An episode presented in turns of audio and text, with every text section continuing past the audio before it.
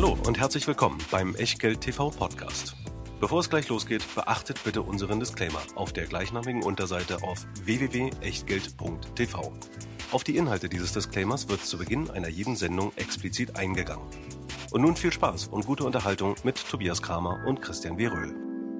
Herzlich willkommen aus Vancouver und Berlin und herzlich willkommen zur 200. Ausgabe von Echtgeld TV naja, es gibt so ein bisschen unterschiedliche Versionsfassungen davon, was jetzt eigentlich die 200 ist. Aber für uns, für Christian und mich, ist das hier die 200. Folge und äh, wir freuen euch, uns zu dieser zu begrüßen und rufen euch speziell bei dieser Folge natürlich auf, sie zu teilen, als gäbe es kein Morgen. Denn mit dieser 200. Folge wollen wir natürlich auch eins voll machen, nämlich die 50.000 Abonnenten. Und da seid ihr gefragt. Was wir in dieser Sendung besprechen, sind die Top 10 Feedback-Aktien, die Titel, die in den letzten Jahren am häufigsten gewünscht wurde. Es ist nicht ganz adäquat die Rangliste, also eine Square hatten wir kürzlich erst besprochen, ähm, aber es sind die Werte, wo wir das ein oder andere auch aktuelles sagen können. Manchmal können wir auch relativ wenig sagen. Was wir aber auf jeden Fall sagen können, ist, dass das hier, Christian, dass das hier alles wieder keine Anlageberatung, keine Rechtsberatung, keine Steuerberatung ist, keine Aufforderung zum Kauf oder Verkauf von Wertpapieren, sondern wir sagen unsere Meinung zu euren ultimativen Aktienfavoriten sozusagen. Und was ihr daraus macht oder eben nicht, das ist ganz allein euer Ding und damit auch beim 200. Mal euer Risiko. Wir können dafür keinerlei Haftung übernehmen, genauso wenig wie eine Gewähr für Richtigkeit, Vollständigkeit und Aktualität der Unterlagen in der Echtgeld TV Lounge. Nicht zum 200. Mal dabei, aber auch natürlich fester Bestandteil von Echtgeld TV, unser Depotpartner, unser Hauptsponsor der Scalable Broker, wo wir die Echtgeld TV Depots führen im Depotmodell Prime Broker. Das heißt 2,99 im Monat im 12 Monats Abo und dann unbegrenzt handeln, vor allem aber besparen und investieren.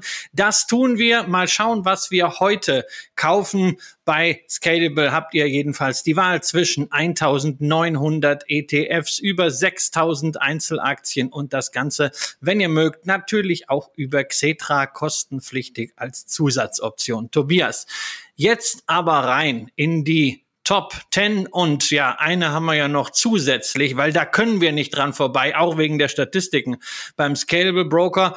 Und wir legen los mit etwas, wo man früher gesagt hat, naja, das ist eine Unternehmensberatung. Ähm, aber es ist nicht so, dass dieses Unternehmen irgendwie als Kernkompetenz äh, das ähm, Herausarbeiten von PowerPoint-Slides hat, sondern die sind inzwischen wirklich voll im Technologiegeschäft angekommen. Fast zwei Drittel der Umsätze sind inzwischen technologie- und lösungsbasiert.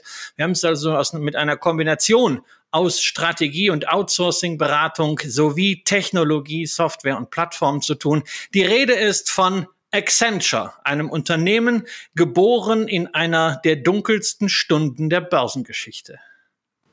In einer der dunkelsten Stunden? Erzähl du doch mal ja. die Geschichte. Naja, Accenture ist die ehemalige Beratungseinheit des Wirtschaftsprüfers Arthur Anderson und der hatte ja den ähm, Enron-Skandal zu verantworten, ist darüber äh, gestolpert. Man hatte damals das mit dem Testieren nicht so eng gesehen und naja, also wenn man Strategieberatung unter dem Namen noch anbieten wollte, das ging nicht. Folglich hat man das Ganze damals verselbstständigt an die Börse gebracht als Accenture und es ist eine brutale Erfolgsstory geworden. Vor allen Dingen arbeiten da 500.000 Menschen und die haben die Möglichkeit, wahrscheinlich nicht frei zu wählen, aber es gibt immerhin über 200 Niederlassungen in über 50 Ländern. Und was das Unternehmen in den letzten Jahren so alles an der Börse hingelegt hat, das könnt ihr, wenn ihr die Unterlagen vor euch habt oder das Video schaut, im Chart sehen. Denn da hat sich der Aktienkurs ohne Dividenden in etwa verachtfacht, mit Dividenden in etwa verzehnfacht.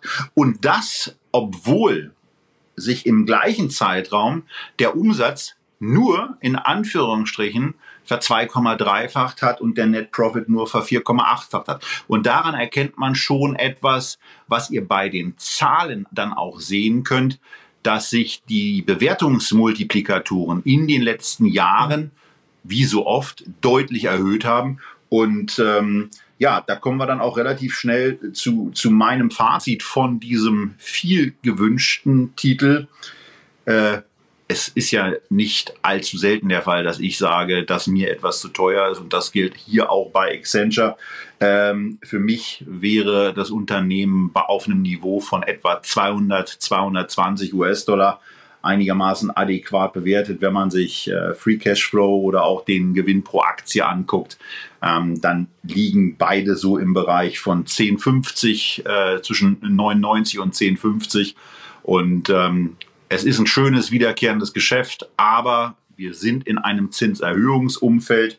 Äh, es ist ein Unternehmen, was erstens was erstens ähm, ein sehr, sehr langsames Umsatzwachstum auch hat in den letzten Jahren, ähm, bei der Marge aufgrund äh, der, der hohen Mitarbeiterintensität auch einigermaßen begrenzt aussieht. Für mich ist es auf der Ebene ein ganzes Stück zu teuer was für Investoren, die diesen Titel haben, überhaupt kein Grund ist, sich da jetzt zu trennen. Das kann man auch mal ein, zwei Jahre aushalten, dass vielleicht ein schwächeres Wachstum ist. Und wer weiß, Christian, Bewertungen, das haben wir ja öfter erlebt, denen ist es mitunter vollkommen egal, ob etwas preiswert oder teuer erscheint. Manchmal steigen sie einfach weiter, ob ich an eine Novo Nordisk denke, die ich ja kürzlich verkauft habe und die seitdem irgendwie so 10, 15 Prozent gestiegen ist. Oder auch verschiedene andere Werte, die wir hier schon besprochen haben. Also wir sind uns einig mit Blick auf das Niveau, wo die Aktie interessant wird. Ich habe mir in der Tat auch äh, 200 äh, Dollar aufgeschrieben. Das heißt also, da müsste es nochmal noch mal ordentlich runtergehen, nachdem die Aktie ja bereits jetzt schon äh, 30 Prozent vom Hoch aus dem letzten Herbst verloren hat. Aber ich muss sagen, also bei deiner äh, Würdigung der Qualität dieses Unternehmens muss ich nochmal äh, einschreiten. Das war absolut nicht ausreichend. Ähm, vor allem das Genöle über langsames Wachstum, äh, und über schlechte Margen. Kann ich überhaupt nicht nachvollziehen. Wir haben ja eine lupenreine Growth Story mit zehn Prozent Wachstum über die letzten zehn Jahre. Ähm, wir haben kaum Schulden. Wir haben eine extrem hohe Cash Conversion. Das heißt, aus dem Ergebnis sehen wir dann auch am Ende richtig hohe Free Cash Flows. Das ist also tatsächlich cashwirksames Geschäft. Das sieht großartig aus. Ähm, was, äh, Aber nicht bei einem, 30, bei einem 30er Multiplier. Das was? Ne, Moment, du hast, du hast gesagt, das, das, Wachstum, das Wachstum reicht nicht. Jetzt lass, jetzt lass mich auch ausreden. Ich, äh, ähm, äh, dann hast du gesagt, also beim Wachstum. Na? Ich will, jetzt nehmen wir mal die Guidance. Das Unternehmen ist im September rausgegangen mit einer Guidance von 12 bis 15 Prozent Wachstum beim Umsatz. Inzwischen hat man die Guidance zweimal angehoben. Im März liegt die Guidance jetzt für dieses Geschäftsjahr, was im September endet, ähm, bei 24 bis 26 Prozent Umsatzwachstum. Ähm, was äh, den Gewinn angeht, war man bei bei 13 bis 16 Prozent, ist jetzt bei 21 bis 23 Prozent. Ähm, bei einem so großen Unternehmen Wachstumsraten in dieser Höhe, in der Guidance zu sehen und die Zahlen äh, für die ersten zwei Quartale waren ja grandios. Äh, da muss ich wirklich sagen, äh, das sieht man sehr, sehr selten und das unterstreicht diese immense Qualität. Ähm, auch die Marge. Wir haben eine Operating Marge hier von 15 Prozent. Wir sehen ja später noch einen anderen IT-Dienstleister, aber nur mal zwei Zahlen. Operating Marge von IBM 12 Prozent von Bechtle, unserem großen IT-Dienstleister aus dem TechDAX, 6 Prozent. Das sind schon Zahlen, die sind großartig. Nichtsdestotrotz muss ich sagen, diese Qualität kann man in diesen Zeiten nicht überbezahlen, insbesondere weil natürlich unter Umständen wegen der problematischen gesamtwirtschaftlichen Effekte auch mal Projekte sich verzögern können und man dieses Wachstum, was das Unternehmen momentan hat mit Strategie und mit Anpassung von IT-Themen, nicht einfach so in die Zukunft projizieren kann. Deswegen bin ich bei dir. Also mit einem KGV von 20 bis 25 würde ich mich hier auch deutlich wohler fühlen. Deshalb wären wir auch hier bei 200 bis 200, äh, bis 220. Wer die Aktie dennoch hat, muss ich sagen, großartig.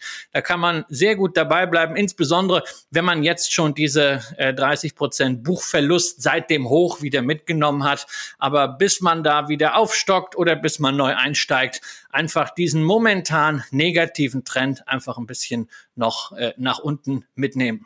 Und dann gehen wir auch direkt weiter zur zweiten Aktie. Wir bleiben beim Buchstaben A im Alphabet, kommen aber nicht zu Alphabet, sondern sind bei einem Dienstleister, der für das ganze Thema Chips und so weiter sehr, sehr wichtig ist. Wir sind bei ASML eine Aktie, die sich bei einem mutig Zugreifenden seit Ende 2008 mehr als versechzigfacht hat.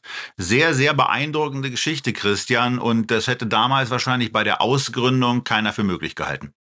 Ja, ja, hätte, hätte Fahrradkette. Ne? Also Philips hat das ja mal äh, verselbstständigt und äh, ja, heute ist ASML ein Mehrfaches von dem Wert, was das niederländische Konglomerat an der Börse wert ist. Aber gut, vielleicht hätte es sich innerhalb dieses Konzerns auch nie so entwickelt. Es ist alles müßig. Fakt ist, wir haben es hier zu tun, nicht nur mit einer Servicegesellschaft, sondern wir haben es hier mit einem Zulieferer zu tun für die Halbleiterindustrie, nämlich dem weltgrößten Hersteller für Lithografie Topografiesysteme. Äh, man hat einen Marktanteil von fast zwei Dritteln. In einigen Bereichen, wo es um extrem ultraviolette Strahlung geht, hat man quasi den Markt komplett alleine.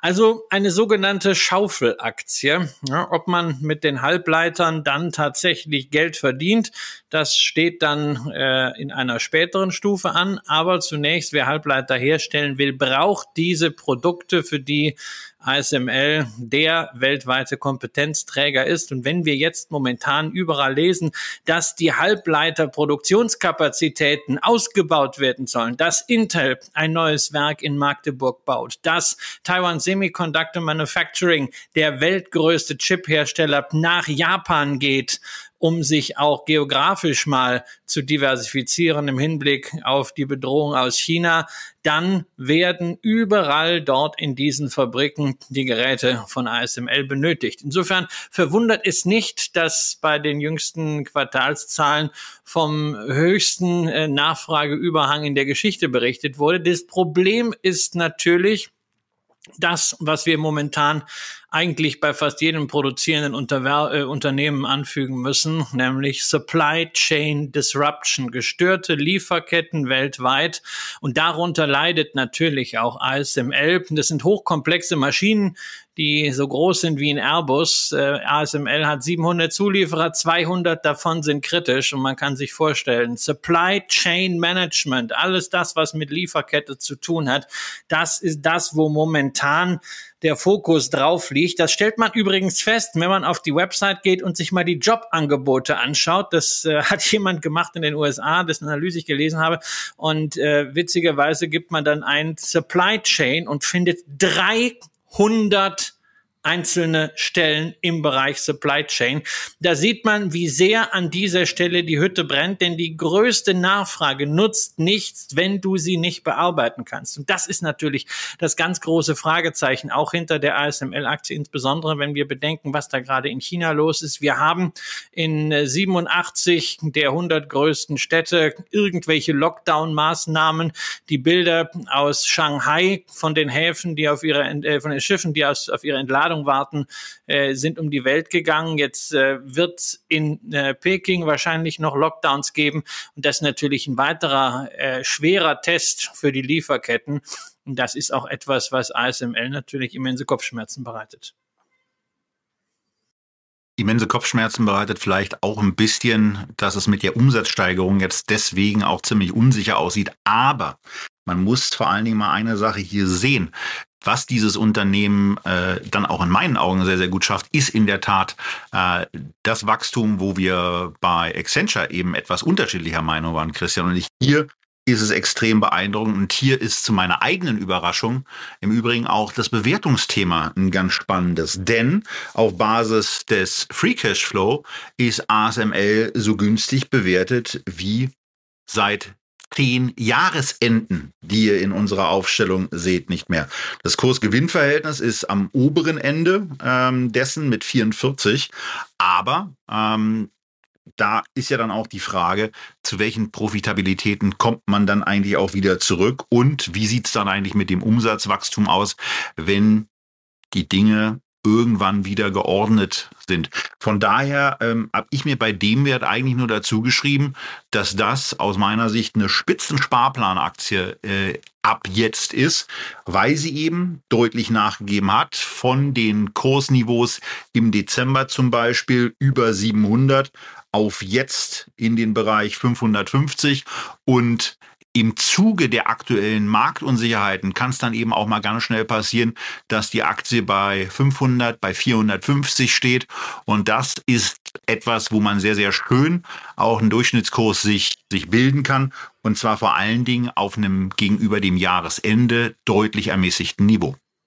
Ja, also ähm, wir sind ja jetzt schon rund ein Drittel äh, unter den Höchstkursen bei der ASML und äh, ich kann mir natürlich bei so einem äh, 33er KGV äh, vorstellen, dass wir da deutlich nochmal runtergehen können. Ja, also 400 Euro halte ich auch für eine realistische Größe, aber wenn wir darüber sprechen, äh, ob diese Aktie in ein Portfolio gehört, dann muss ich sagen, ja, es ist, wenn man das Thema Halbleiter ins Portfolio integrieren möchte, eine der Basispositionen, für mich viel eher noch eine Basisposition als Taiwan Semiconductor Manufacturing, denn die Produktion ist das eine, weil wir haben mehrfach hier in der Sendung schon über die geopolitischen Risiken gesprochen, die sich auch irgendwann auf die Bewertung niederschlagen müssen. Natürlich ASML als Schaufelaktie deutlich höher bewertet als die Chip-Designer und die Chip-Hersteller, wo wir bei Intel ein KGV von 12 haben, auf die aktuellen Gewinnschätzungen fürs laufende Geschäftsjahr,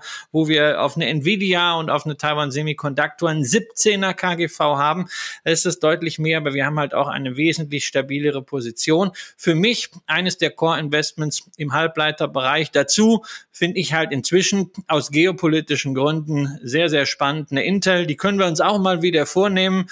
Äh, die haben natürlich mit äh, den hochmodernsten Chips, mit den ganz, ganz dünnen äh, Teilchen haben sie gewisse Probleme. Ja, da gibt es einen Kompetenzrückstand, den können sie aber auch aufholen, aber dafür haben sie bei Mobileye sehr, sehr erfolgversprechende Entwicklungen und für Intel spricht halt auch dieser geostrategische Faktor, nämlich wenn man in den USA und in Europa Kapazitäten aufbauen will, dann ist Intel dafür sicherlich erste Adresse. Magdeburg wird nicht das letzte gewesen sein, wo man Subventionen bekommen hat. Und von dieser Bewegung, dass man gerade in äh, den USA und in Europa in der Halbleiterfertigung unabhängiger werden will von China, insbesondere von Taiwan. Da profitieren sowohl Intel als auch und insbesondere ASML. Ja, und wenn wir jetzt ohnehin schon bei ASML in Holland waren und äh, Christian uns ja durch Intel mit nach Magdeburg, also Deutschland genommen hat, dann bleiben wir auch gleich in Deutschland und gucken uns mal im Grunde genommen auch ähm, ja ein bisschen auch zwei Problemaktien an, die so ein bisschen das, äh, das, das Drama des deutschen Aktienmarkts verdeutlichen. Christian hat sie Farbennachfolger genannt, aufgrund der Nachfolgerolle aus dem Konglomerat IG Farben, Christian.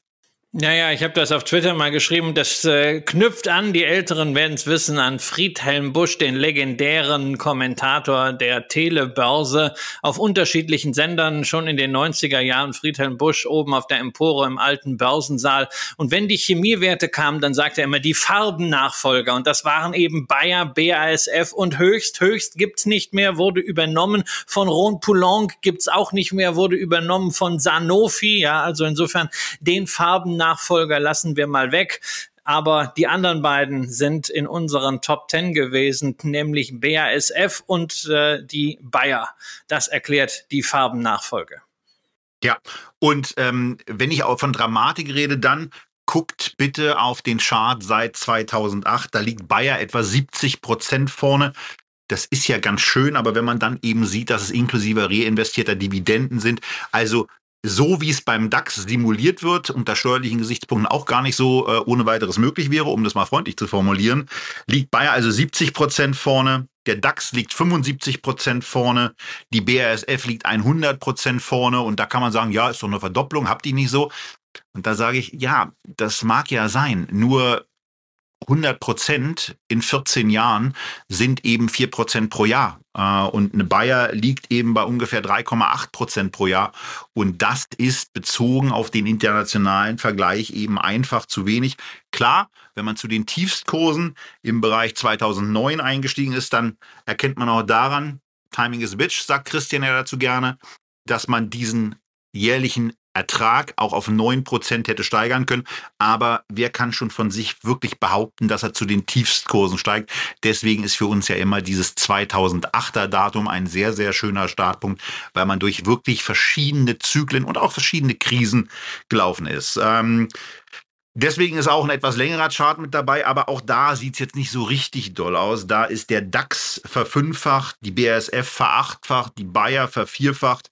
Und das sind auch Renditen im Bereich von 5,7 bis 8,7 Prozent, kann im weltweiten Vergleich auch nicht mithalten. Aber wenn wir jetzt mal ein bisschen genauer hingucken, wir fangen mal mit der BASF an, ähm, dann ist es eben so, wenn ich jetzt das Unternehmen ist mit einem mit einem äh, mit einem Kurs zum Free Cash Flow Faktor von 13 im Moment bewertet. Das Kurs-Gewinn-Verhältnis, was für dieses Jahr aber ähm, auch noch steigen wird aufgrund von Gewinnrückgängen, die schon prognostiziert sind, liegt auf Basis von Ist-Zahlen bei 8,66. Die Dividendenrendite liegt jenseits von 6. Und natürlich hat dieses Unternehmen im Moment durch die schon bei ASML angesprochene Lieferkettenprobleme ähm, auch Probleme. Auch durch das Russland-Engagement hat man Probleme. Aber da ist aus meiner Sicht zumindest eine gewisse Zuversicht dahingehend auch berechtigt, dass BASF sich davon wieder einigermaßen schnell erholt. Ähm, es ist vor dem, vor, dem, vor dem Hintergrund der Ist-Daten sehr günstig bewertet und hat damit eben auch für, für einen Investor, der sich, der sich dort im Moment engagiert, das Potenzial, dass wenn sich bei solchen Unternehmen die Multiplikatoren wieder mal erhöhen, ähm, eben auch genau von diesem Zusatzeffekt profitieren kann, den wir ja auch schon bei anderen Unternehmen in dieser Sendung zum Beispiel bei Accenture gesehen haben, wo sich Multiplikatoren ausgeweitet haben. Die werden bei BASF niemals auf ein solches Niveau gehen. Also würde ich mal sagen. Aber hier bei einer BASF-Aktie muss man gerade, wenn man auch ausschüttungsinteressiert und begeistert ist, sagen, äh, kann man zumindest aus meiner Sicht, im Moment ohne weiteres machen. Klar ist, die Risiken sind da und zu denen sagt Christian mit Sicherheit noch ein bisschen was. Ja, also du bist ja wahnsinnig entspannt. Ich kann zur BASF nicht viel Neues sagen. Ich habe mich sehr gewundert über die Quartalszahlen. Die sind noch nicht vollständig, aber man hat äh, so eine Sneak Preview sozusagen gegeben. Also bisschen was rausgehauen im Vorfeld der Hauptversammlung. Äh, das EBIT ist tatsächlich um 20 Prozent gegenüber dem Vorjahr gestiegen. Die Umsatzentwicklung besser als gedacht. Das ist positiv, aber natürlich auf der Ergebnisseite nach Steuern und nach Abschreibung dann auch sieht das alles nicht mehr so, äh, so wahnsinnig toll aus aus, weil wir haben natürlich immense Wertberichtigungen äh, mit dabei, äh, denn äh, das sind so diese irregulären Geschäfte. Winterschaldea, wir haben darüber gesprochen, die Öltochter ist nicht nur aktiv, in Russland. Es gab nicht nur Ausleihungen an die mittlerweile insolvente Nord Stream 2, sondern man hat auch mit einem Drittel eben den russischen Oligarchen Michael Friedmann mit an Bord als Gesellschafter. Und damit ist klar, man darf mit dem nicht mal mehr reden aufgrund der Sanktionen. Äh, Bruder Müller hat das ja in Interviews mehrfach gesagt. Also da ist nicht, äh, geht es auch gar nicht mehr darum, äh, wie man das jetzt löst, sondern das ist einfach deadlocked jetzt. Das ist in einer Sackgasse, dieses äh, Asset. Und man hat ja lange Jahre gesagt, ach Mensch, dieses Ölgeschäft, was, B, äh, was BASF da durchschleppt, das ist mühsam, das müsste man abspalten. Jetzt, aber es wollte keiner. Jetzt würde man Ölassets wieder wollen, nur dummerweise nicht in Russland und man kriegt sie auch nicht an die Börse aufgrund dieser Beteiligung eines Oligarchen. Also da sind alleine jetzt schon ganz viele Problemfelder drin. Dazu immer noch das Damoklesschwert, dass die Energiezufuhr in irgendeiner Form rationiert wird. Wir haben gesehen, Russland hat in Polen das Gas abgestellt, Russland hat den Bulgaren das Gas abgestellt. Ja, also wenn das in Deutschland auch passiert, ähm, da scheint äh, relativ sicher zu sein, dass man das nicht so einfach abfangen kann. Und dann wird der Chemiepark Ludwigshafen nicht mehr auf der jetzigen Auslastung arbeiten können. Da müssen Anlagen abgeschaltet werden. Und dann rutscht natürlich äh, nicht nur die gesamte Wirtschaft, sondern zuvor das BASF hier in die Krise. Und ich muss sagen, also diese ganzen Risiken werden mir bei BASF einfach nicht adäquat prämiert. Insbesondere auch, weil diese ganze Verbundstrategie sich ganz hervorragend anhört, wenn der CEO darüber referiert. Aber wir haben halt gesehen, in zehn Jahren, in denen die Weltwirtschaft gebrummt hat, ist BASF weder bei den Umsätzen noch bei den Erträgen noch beim Gesamtertrag Aktie plus Dividende wesentlich über das Niveau von 2010, 11, 12, 13 hinausgekommen. Und äh, dann soll das ausgerechnet jetzt in schlechten Zeiten gelingen. Na, ich weiß es nicht. Ich habe da meine Zweifel.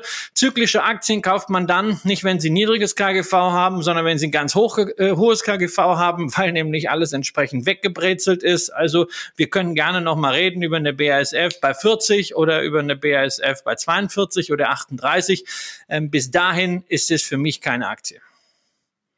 Okay, äh, das überrascht mich jetzt also von den Dimensionen ja schon ein bisschen. Aber wer weiß, was in den nächsten Wochen und Monaten noch äh, passiert. Bei der nächsten Aktie, also bei der schon angesprochenen Bayer, ist es für mich relativ kurz machbar. Seit der Sendung, die wir mit Jonathan Neuscheler hatten, zu Bayer hat sich für mich da im Wesentlichen eigentlich nichts verändert, außer dass alle Befürchtungen, die man haben konnte und an Unliebsamkeiten äh, befürchtet hat, sich im Grunde genommen manifestiert haben, jetzt allerdings auch weitestgehend ausgestanden zu sein scheinen. Für mich bleibt die Aktie nichts. Ich möchte sie nicht haben. Und wenn ich auf die Bewertungsparameter hier schaue, dann muss ich auch sagen, dass es sich außer beim Kurs-Umsatz-Verhältnis auch nicht wirklich aufdrängt. Price to Free Cash Flow ist bei 25, PE ist bei 64. Ähm, nee, brauche ich nicht. Bayer ist für mich weiterhin ein Non-Investment. Wie sieht es bei dir aus? Ja, ja, ich habe das damals in der Sendung mit äh, Jonathan ja auch gesagt. Was mich bei Bayer gestört hat, war nicht, dass man ähm, Monsanto übernommen hat, sondern was mich gestört hat, war, dass ich vorher eine recht defensiv aufgestellte Pharmaboutique mit einem starken Agrochemiearm hatte und hinterher habe ich im Grunde ein Grundstoffunternehmen, das toxisch aufgeladen ist mit so einem Pharma-Anhängsel. Das äh, manifestiert sich jetzt in Umsatzanteilen der Gestalt.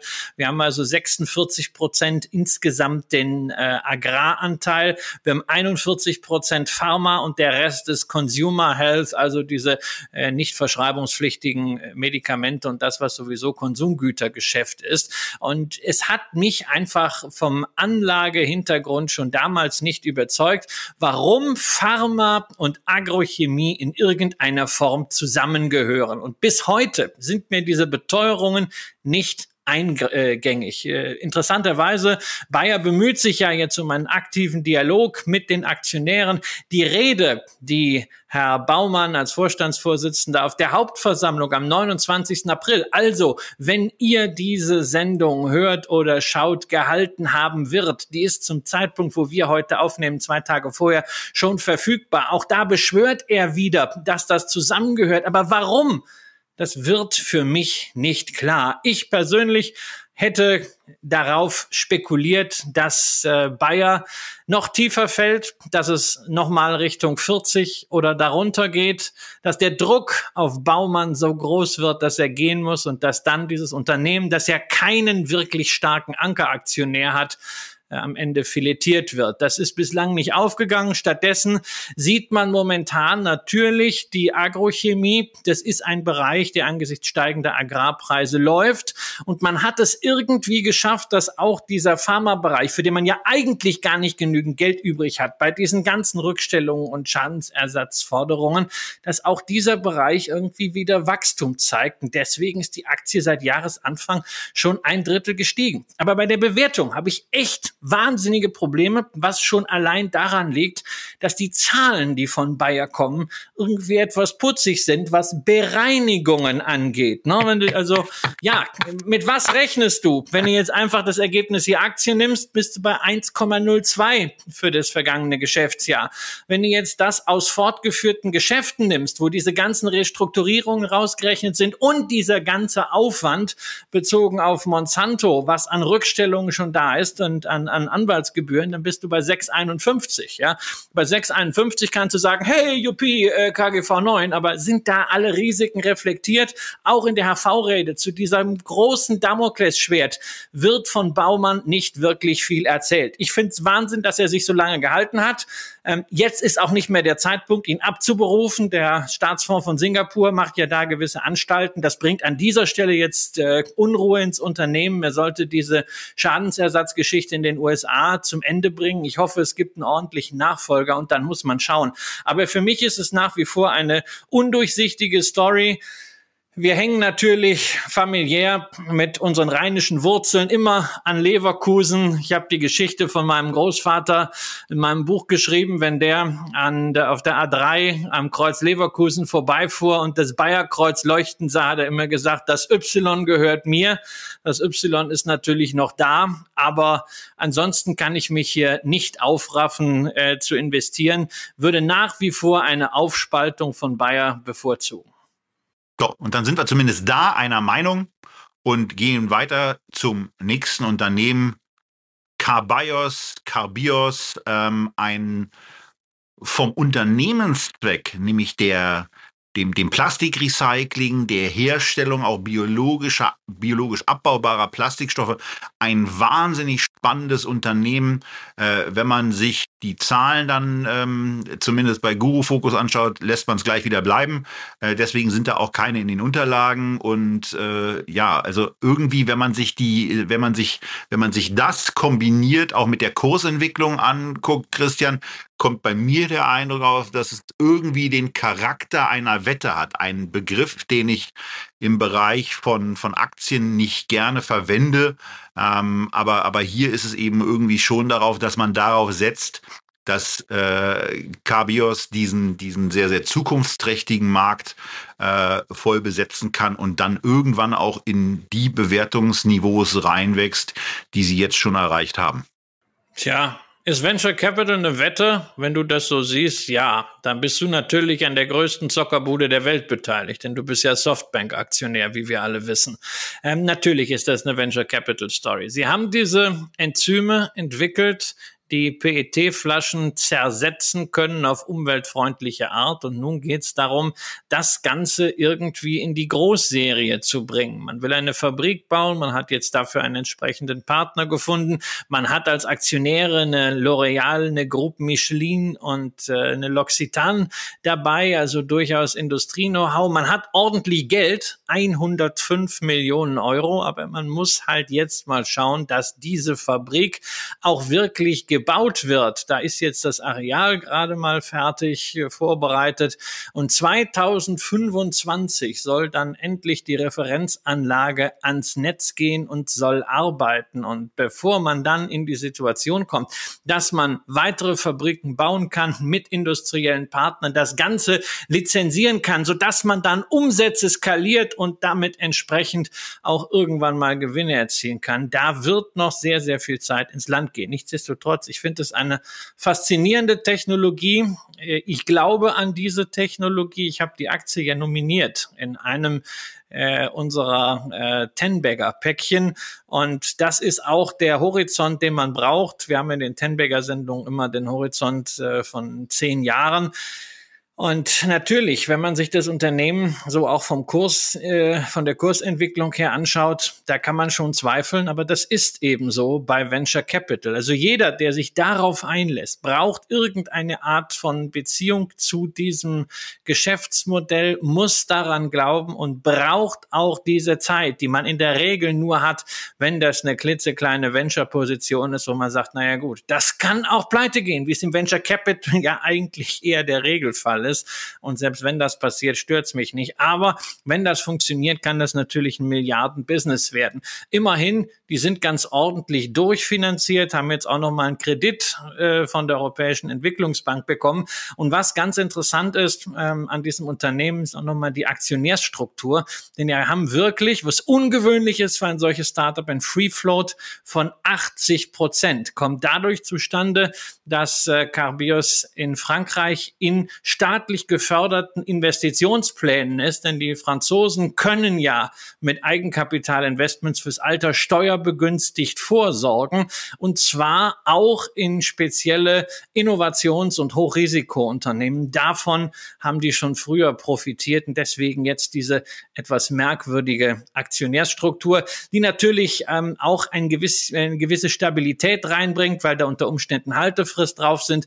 Aber wir haben halt hier nicht die Situation, dass da irgendwo vorne ein Gründer mit 50, 60 Prozent dran steht. Das ist natürlich auch etwas, weshalb sich hier manche Anleger schwer tun. Wenn ihr dran glaubt, es gibt keinen Grund, das Kalkül, das ihr vor einem oder vor zwei Jahren vielleicht hattet, als ihr diese Aktie gekauft habt, über Bord zu werfen. Außer euer Kalkül war damals, hey, mit dieser Aktie kann ich schnell reich werden. Das wird nicht funktionieren. Wenn das euer Kalkül war, haut die Aktie raus und verrechnet den Verlust mit irgendwelchen Gewinnen, die ihr hoffentlich auch habt, weil schnell reich wird man damit nicht. Ja, und von daher, für mich ist es nichts. Ich bleib da lieber bei dieser von dir sogenannten Zockerbude aus Japan und äh, fühle mich damit ein ganzes Stück wohler. Gibt es eigentlich ein IPO von Softbank?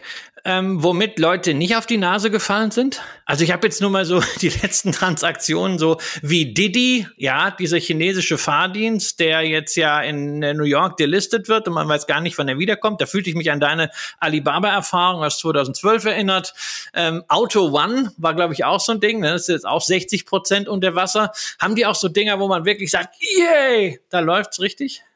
Äh, mit Sicherheit, aber es kommt ja gar nicht so sehr darauf an, dass, ähm, dass im Zweifelsfall diese Börsengänge dann final äh, dann äh, sich auch erfolgreich bewerten, sondern es kommt ja auch darauf an, wie die eingestiegen sind und welche, welche Kursniveaus sie auch selber nutzen, um wieder auszusteigen.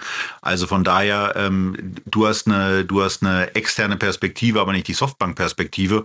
Und ähm, die gucken wir uns dann wieder an, wenn wir Softbank besprechen. Machen wir heute nicht.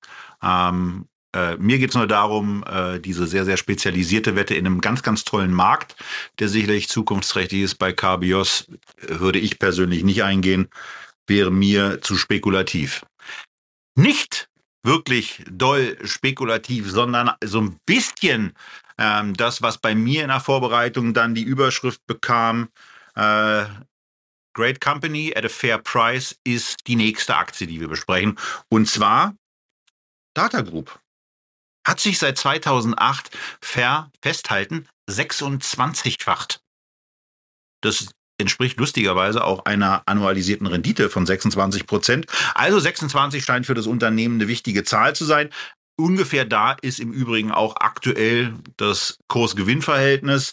Deswegen sage ich äh, Fair Price, weil bei dem Wachstum rechtfertigt man das ja dann über das Price Earnings to Growth Ratio. Ähm, hinzu kommt, dass bezogen auf den äh, Price to Free Cash Flow Faktor eben auch ein Bewertungsniveau im Moment da zu sein scheint, was im Vergleich zu den letzten Jahren am unteren Ende liegt. Ähm, und das, obwohl die Aktie eigentlich gar nicht zurückgekommen ist, sondern auf Basis der jetzt vorgelegten Quartalszahlen eben einfach weiter wächst. Die Nettomarge liegt bei mittlerweile 5,21 Prozent, wurde in den letzten Jahren kontinuierlich gesteigert. Ein hochgradig beeindruckendes Unternehmen. Auch hier eine Sparplanaktie aus meiner persönlichen Sicht für jemanden, der in diesem Sektor auch investieren will, der Folgendes umfasst, Christian. Ja, wir haben ja über das Geschäft von Data Group äh, schon eine ganze Sendung gemacht, nämlich äh, die Zwei. numerische äh, Nummer äh, 200. Ja, wir erzählen ja extra nicht so, weil bei den 200 Aktiensendungen, die offiziell ausgewiesen sind, ist eine Sendung dabei, die ich Corona-bedingt alleine machen musste, äh, mit unserem Gast damals, äh, dem Stefan Knoll von der Deutschen Familienversicherung. Ähm, aber wir hatten ja gerade erst ein ja. ER-Talk, CEO-Interview mit Jürgen Hermann von QBeyond und der hat Data Group ja als einen seiner Wettbewerber identifiziert, zumindest in Teilbereichen. Insofern über den Bereich IT-Dienstleistungen, über die Chancen, Risiken und Werttreiber in dieser Branche, gerade in Deutschland, da haben wir sehr, sehr ausführlich gesprochen. Deswegen kann ich das hier an dieser Stelle abkürzen und euch das sehr ans Herz legen. Und in gewisser Hinsicht hat Data Group schon das vollzogen, äh, wo QBeyond jetzt nämlich hin möchte, nämlich äh, ständiges Wachstum, sowohl organisch als auch durch Akquisitionen. Akquisitionen ist so ein Schlüsselwort. Die haben gerade mal wieder äh, eine Übernahme gemacht, 55 Mitarbeiter, 9 Millionen Euro Umsatz. Hövermann IT heißt das Unternehmen, was man gekauft hat. Das war seit 2006 Übernahme Nummer 31. Und da sieht man schon, wo Unfassbar. die Kern, ja, wo die Kernkompetenz von Data Group abseits von IT und SAP und Cloud und Digitalisierung und so weiter liegt, nämlich im Integrieren von übernommenen Unternehmen. Also es gibt ja diesen schönen Begriff des Serial Acquirers, also Unternehmen, die stark wachsen anorganisch, wie beispielsweise eine Danaher, äh, die immer weiter äh, ihre Kompetenzen dann erweitern durch solche Übernahmen. Und naja, also Serial Acquire ist ein ganz großes Wort. Im Softwarebereich sind wir da sehr schnell in Kanada bei einer Constellation Software, die natürlich äh, das Vorbild ist, sowohl bei der Marge, ja, die liegt nämlich als EBITDA-Marge bei über 20 Prozent und äh, beim KGV, das liegt bei 31. Aber das ist groß, groß gedacht, aber im kleinen deutschen Maßstab ist Data Group genauso ein Unternehmen. Wenn du 31 Firmen übernimmst und du hast eine solche Wachstumsstory, du hast auch diese Wachstumsstory mit dieser Marge und diesen Erträgen und diesen Dividenden, dann ist das nach diesen 15 Jahren wirklich der Beweis dafür, dass es dir gelingt, aus diesen Übernahmen wirklich einen Mehrwert zu machen, dann musst du ein Managementsystem haben, mit dem du weißt, wie du Unternehmen auswählst, die in deine Struktur passen und wie du die dann auch effizient integrierst. Also das haben sie bewiesen. Ich hoffe, dass dieses Know-how auch entsprechend übergegangen ist vom Unternehmensgründer auf das neue Führungsteam.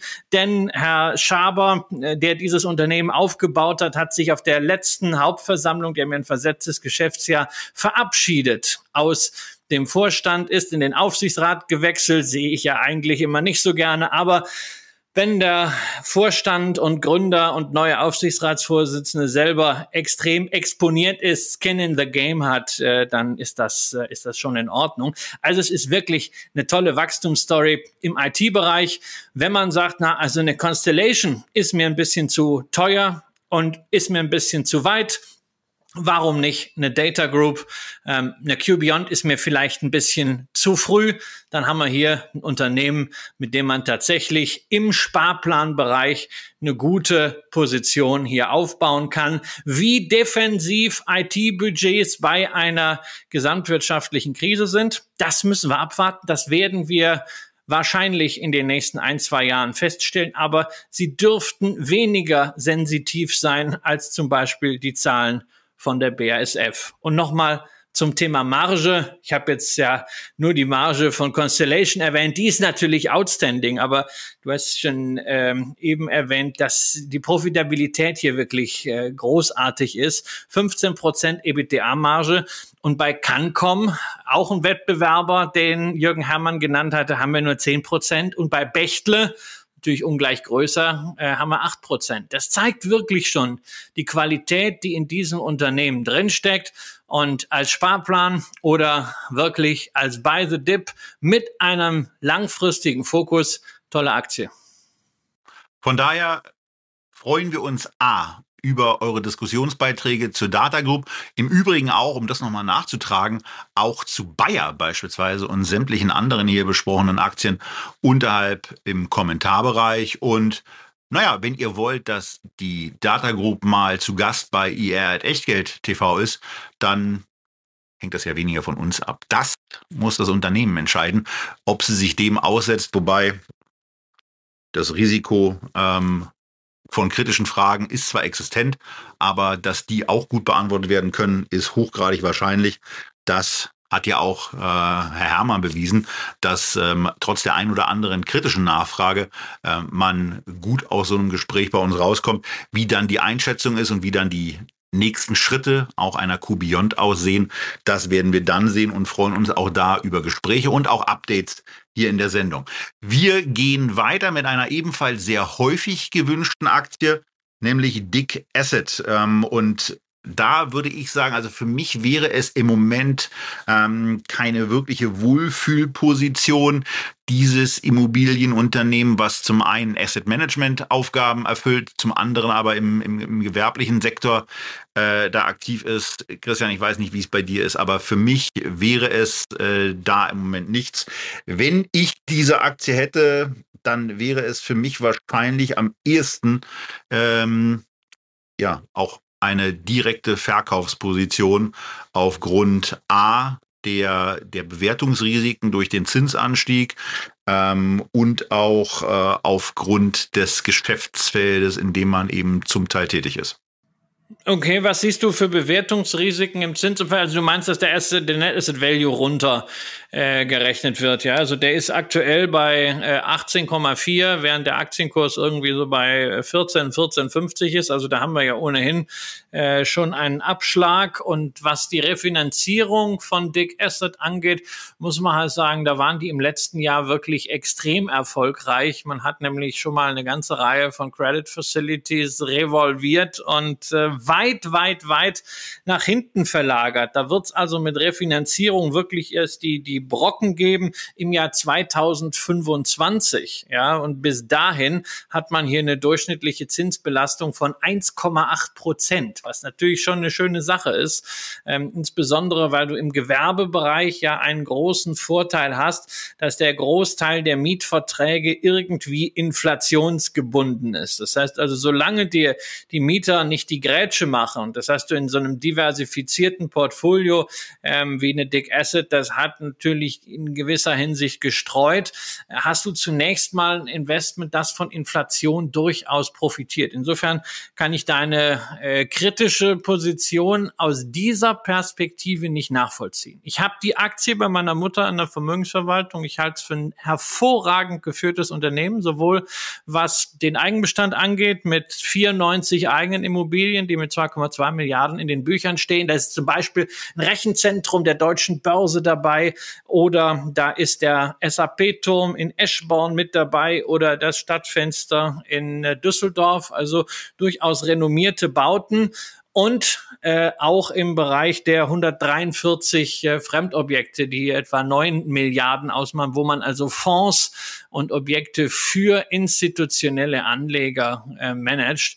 Das ist ein schönes duales Geschäftsmodell, mit dem man sehr ordentlich Erträge macht, die überdies sehr, sehr attraktiv wachsen. Wenn wir uns den äh, Free, den, den, die FFO angucken, also die Funds vom Operation, haben wir da zweistelliges Wachstum drin. Wir haben auf der Basis der aktuellen Guidance haben wir hier eine achtfache FFO-Bewertung mit 1,1 Milliarden. Das finde ich jetzt alles nicht so wahnsinnig schockierend, sondern das ist etwas, wo ich sage, dem muss man Zeit geben und da wird man irgendwann auch am Kurs Freude haben. Wobei ist das wirklich wichtig, solange ich eine voll verdiente und unter allen Vorsichtsaspekten gerechtfertigte Dividendenrendite von fünf Prozent bekomme. Insofern für mich nach wie vor eine Position, die wir halten, die ich nur aus einem einzigen Grund momentan mit einem Fragezeichen versehe, was Aufstockung angeht. Das geht eine, betrifft eine Transaktion, die man an der Börse durchgeführt hat, nämlich die Übernahme von 60 Prozent der Anteile an der VEB Vermögen hervorragendes Unternehmen, was wir hier auch schon mal vorgestellt hatten. Man hat sich dort feindlich äh, zunächst mal reingekauft. Äh, jetzt hat es dazu geführt, dass man sich am Ende doch geeinigt hat. Dummerweise gehen die beiden Gründer der VIB Vermögen, die mitverantwortlich sind für diesen Erfolg, ganz wesentlich äh, am 30. Juni raus. Man wird das Unternehmen also vom Management her neu aufstellen müssen. Und man hat halt diese 60 Prozent gekauft auf eine Aktienbewertung von 51 Prozent, äh, von 51 Euro. Und aktuell ist der Kurs bei der VIB Vermögen äh, 33,75. Ja, da hat man also etwas sehr teuer eingekauft. Ich habe damals die Gelegenheit genutzt und habe gedacht, ach komm, über 50 verkaufst du deine FIP. Ich überlege mir jetzt vielleicht irgendwann da wieder einzusteigen. Ähm, da verstehe ich nicht ganz, ob da die kaufmännische Vorsicht äh, wirklich in jedem Teil der Transaktion äh, so drin war. Das, das finde ich ein bisschen mit großer Macht in den Logistiksektor rein. Da bin ich ein bisschen vorsichtig, aber ähm, das rechtfertigt für mich keinen Verkauf. Das spricht nur aktuell dagegen, hier aufzustocken. Ja. Wir werden sehen, wie das Ganze weitergeht und äh, kommen damit auch äh, quasi zu der Ankündigung, dass wir irgendwann auch mal so ein äh, Update des Immobiliendepots machen müssen, wo wir ja 20 Werte damals reingekauft haben und ähm, was äh, ja das ein oder andere enthält, wo, wo ich eben für mich gesagt habe, dass das eine, eine, ein spannenderes Investment ist. Wir sind beim nächsten Unternehmen eine sehr, sehr häufig gewünschte Aktie. Ähm, wo ich äh, zum, zum, ja, zum Unternehmenszweck da selber ähm, und zu den Zukunftsaussichten relativ wenig sagen kann, äh, was nicht an einer Skepsis gegenüber Wasserstoff liegt, sondern an einer, an einer ähm, gewissen Unwissenheit darüber, äh, wie und in welchen Bereichen. Der Kramer hat in der Schule bei der Elektrolyse nicht aufgepasst. Das kommt erschwerend hinzu, dass ich in, im Gegensatz zu dir in Chemie eine ausgesprochene Pfeife war. Ähm, und äh, was, was ich mir aber angeguckt habe, war, dass dieses Unternehmen ja etwas sehr Bemerkenswertes geschafft hat. Das muss man auch erstmal hinkriegen. Nell ist es von 2008 bis 2014 tatsächlich gelungen, sich nicht ein, zwei, drei oder viermal zu halbieren. Auch nicht fünf, sechs oder sieben Mal. Nein, Nell hat es tatsächlich geschafft, sich von Januar 2008 bis Ende 2013 achtmal zu halbieren. Gut, sie haben sich seitdem auch wieder sechsmal verdoppelt, aber das heißt dann eben auch nichts anderes, dass sie immer noch 87,5 Prozent ja, muss man sich auch mal reinziehen, 87,5 Prozent unter den Kursniveaus von 2008 stehen, trotz dieser beeindruckenden Entwicklung, die man seit 2014 gemacht hat. Ähm, für mich ist, äh, für mich ist Nell, deswegen haben wir da auch keine Zahlen, ähm, überhaupt nicht einzuschätzen. Auch da äh, ist es für mich am ehesten äh, mit, dem, mit, dem, mit dem Wettcharakter zu vergleichen. Wenn man in Wasserstoff investieren will, dann würde ich eine deutlich breiter aufgestellte Lösung äh, vorsehen und hier in dieses Unternehmen äh, persönlich nicht investieren. Aber das ist ja das Schöne auch bei euch. Ihr habt ja da auch eigene Meinungen und teilweise auch beeindruckenden Expertisen. Wenn ihr das, was Christian jetzt gleich noch sagt, ergänzen wollt, eben genauso. Unten drunter ist der Kommentarbereich. Schreibt, warum Nell eigentlich aus euren Sichtweisen viel zu günstig ist und äh, eigentlich wieder dafür sorgen muss, und dafür muss es sich ja nur zweimal verdoppeln, ähm, dass das Ganze nicht so, nicht mehr so dramatisch aussieht, wie es das im Moment tut. Ach ja, weißt du, Verdopplung hier, halbiert da und sowas. Der Blick in die Historie, das ist, weißt du, ist das eine. Wir können die Historie auch noch ganz, ganz lange zurückgehen, weil Nell gibt's tatsächlich seit 1927. Da haben die schon den ersten Elektrolyseur aufgestellt. Also ein Traditionsunternehmen, was ganz, ganz schwierige Zeiten immer wieder durchlebt hat und jetzt bei dem Thema grüner Wasserstoff eine Unmenge an Projekten äh, laufen hat. Sehr, sehr viele Joint Ventures Ventures sehr viele erfolgversprechende Themen, die aber ganz, ganz am Anfang sind. Ähm, nur die Börse bezahlt das halt momentan schon sehr ordentlich. Wir haben hier 700 Millionen norwegische Kronen Umsatz. Äh, es ist etwa so durch neun, muss man es teilen, um auf Euro zu kommen. Und wir haben äh, 21 Milliarden Börsenwert. Ja, also das sind schon äh, abenteuerliche Bewertungsrelationen. Da ist sehr, sehr viel rund um das Thema grüner Wasserstoff vorweggenommen worden. Vorweggenommen worden vor allem von Privatanlegern, weil auch hier ist die Aktionärsstruktur ähnlich wie bei Carbios wieder sehr, sehr aufschlussreich. Wir haben nämlich drinstehen 54 Prozent Clearstream Banking und das äh, dürften in der Regel deutsche Privatanleger sein, die diese Aktie hier halten. Die Clearstream Banking AG selber, Tochtergesellschaft der deutschen Börse, hat jedenfalls keine direkten Wasserstoffelengagements. Die Begeisterung dafür ist sehr hoch. Du hast es Wette genannt, ich würde es wieder Venture Capital nennen. Die Bewertungen im Venture Capital sind für mich vielfach nicht nachvollziehbar, deshalb investiere ich da nicht. Mich interessiert auch nicht das Produkt so großartig, weswegen ich beim Thema Wasserstoff mich freue mit meinen Industriegasherstellern, einer Linde, einer Air Liquide und einer Air Products and Chemicals. Damit fühle ich mich gut aufgestellt. Aber auch im Vergleich zu so einem Venture wie Carbios muss man sagen, Nell ist deutlich weiter. Die haben nämlich gerade schon eine Fabrik eingeweiht auf der Insel Heroia, wo sie jetzt Elektrolyseure künftig produzieren, wo sie die Kapazitäten massiv ausbauen wollen. Aber auch das wird dauern. Also es gibt Analysten, die für das Jahr 2025 tatsächlich eine schwarze Null beim EBITDA sehen. Ähm, das zeigt auch hier, man braucht einen ganz, ganz langen Atem. Das ist nichts zum Reichwerden. Wenn euch dieses Thema packt, wenn es euch interessiert, wenn ihr daran glaubt, dann ist das eine Venture-Position. Das ist aber keine Position, in die man zehn Prozent seiner Altersvorsorge investiert, sondern das ist eine von Satelliten, die man da drumherum packen kann. Und wenn man mit Einzelaktien-Satelliten arbeitet, dann ist da auch eine ausreichend breite Streuung erforderlich. Wer sagt, hm, also Wasserstoff insgesamt finde ich ja schon ganz spannend. Es gibt von Van Eck oder von LNG Wasserstoff-ETFs. Können wir uns gerne auch mal wieder vornehmen, wenn ihr daran Interesse habt. Hier auf jeden Fall bitte bedenken, das ist ein Venture, ein Venture auf einer brutal hohen Umsatzbewertung, weil Gewinne gibt's ja noch nicht. Und äh, vielleicht auch berücksichtigen, im Gegensatz zu vielen anderen Ventures, ist die Kapitalakquise für eine Nell nicht ganz so einfach, weil halt immer ganz viele Aktionäre mitreden wollen. Das hat man auf der letzten Hauptversammlung schon gesehen. Das sind nämlich zwei Kapitalbeschlüsse. In diesem Falle ging es da um Optionen fürs Management, das sich auch ganz gerne die Taschen voll macht äh, und nicht so, wie Herr Hermann seine Aktien selber bezahlt hat. Ähm, die sind einfach durchgefallen. Das zeigt, hm, wenn man mal irgendwann neues Geld braucht, wird das vielleicht nicht ganz so einfach. Und da haben Startups in privater Hand, die nicht börsennotiert sind, die nur wenige Investoren haben, irgendwie unter Umständen einfacher. Also ganz, ganz viel Risikohinweis, ganz viel Disclaimer und nochmal der Hinweis, es ist nicht etwas, wo man jetzt eine schnelle Chance hat.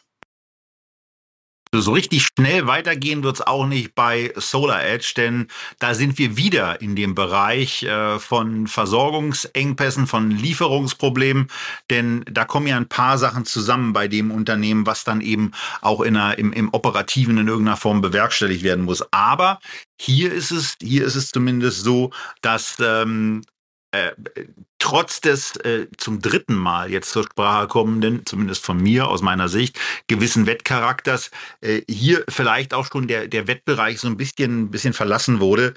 Denn äh, die, die Umsatzhöhen und äh, auch die Konsequenz des Wachstums äh, sehen, deutlich, sehen deutlich besser aus. Allerdings muss man eben auch zur Kenntnis nehmen, dass die Bewertungsniveaus mit einem siebener Kurs-Umsatz-Verhältnis im Vergleich zu dem, was selbst in 2019 bewilligt wurde, ähm, immer noch den Faktor 2 des 2019er Bewertungsniveaus beim Price Sales hat und den Faktor 4, was ähm, die Zeiträume davor anbelangt. Ähm, von daher eben schon ordentlich teuer, aber das Unternehmen macht Gewinn. Man sieht äh, im Übrigen auch seit 2016 eine gewisse Kontinuität. Ähm, was den, was einen Margenrückgang ähm, anbelangt.